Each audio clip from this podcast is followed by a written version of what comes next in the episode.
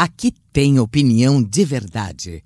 Alfredo Bessoff, com você nos assuntos que interessam ao Brasil. Olá, saudações a você que nos acompanha todos os dias aqui. Chegamos na sexta-feira e desejamos a todos um bom e abençoado fim de semana e, com as graças de Deus, estaremos de volta na próxima segunda-feira.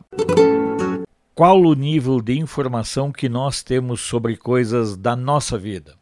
Se alguém disser que é de 100%, estará certo em determinado sentido e totalmente errado do ponto de vista do todo. É estranho, mas nada sabemos de nossa condição interior, de como estamos em termos clínicos, por mais check-up que façamos. Nem mesmo podemos dizer que temos 100% de informações e controle sobre a nossa vida financeira, por exemplo. Eu comecei março com os recursos garantidos para uma série de investimentos na consolidação dos meus projetos de comunicação. 90 dias depois da pandemia e com despesas extras, os valores já não são os mesmos, e é bem provável que, ao termos superado esta etapa do vírus chinês, eu tenha que repactuar valores e formas de investimento. Ou seja, nem o que era real hoje continua sendo verdadeiro. Pensemos na vida enquanto permanência terrena, e perceberemos que não sabemos, que não temos como dizer que estaremos por aqui mais um dia, mais dez anos, ou sabe-se até quando.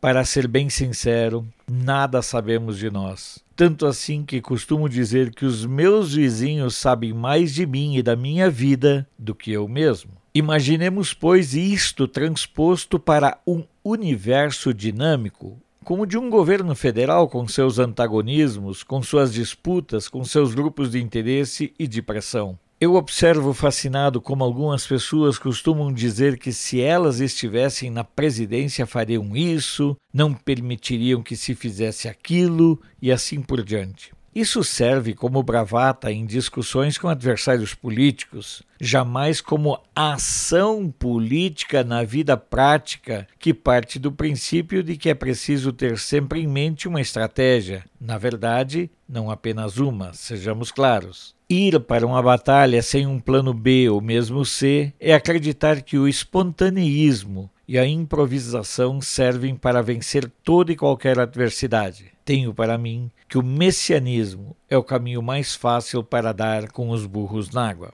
Trago como ensinamento das poucas lições de esgrima que tive no final dos anos 70, que é o de sempre reforçar todos os pontos de defesa, principalmente aqueles flancos em relação aos quais possa ter mais dificuldade de manusear o sabre no instinto de proteção do corpo. Restou daquele período, interrompido pela crueza financeira de quem sempre estava cortado dos pilas, a consciência de que se temos muitos pontos vulneráveis e que merecem atenção, treino e aptidão para a defesa, devemos ao mesmo tempo focar e ter definido onde, como e de que forma e com qual intensidade iremos atacar e como poderemos rapidamente readequar nossa estratégia se uma ação nossa for bloqueada. O único exemplo efetivo de quem atua com uma só estratégia e com uma só tática é a dos kamikazes. E nem me refiro aos pilotos de aviões japoneses carregados de explosivos cuja missão era realizar ataques suicidas contra navios dos aliados nos momentos finais da campanha do Pacífico na Segunda Guerra Mundial. Na verdade, uso aqui no sentido de ações ou práticas potencialmente suicidas, inclusive em sentido figurado. Esse é o problema de toda ação kamikaze, quer na política de modo caricato, na esgrima ou de modo real na vida. O máximo que o kamikaze conseguirá é realizar uma missão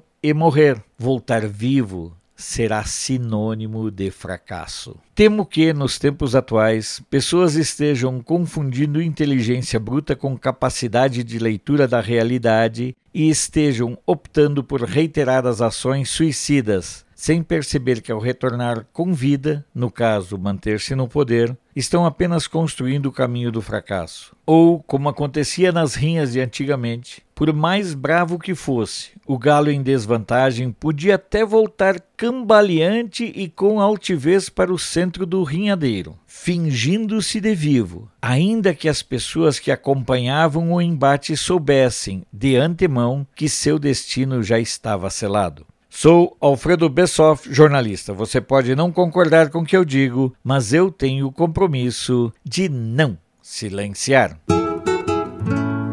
Esse foi Alfredo Bessoff, direto de Brasília. Apoio Feira dos Importados, o maior centro de compras da capital federal, onde você encontra de tudo em um só lugar. Até a próxima!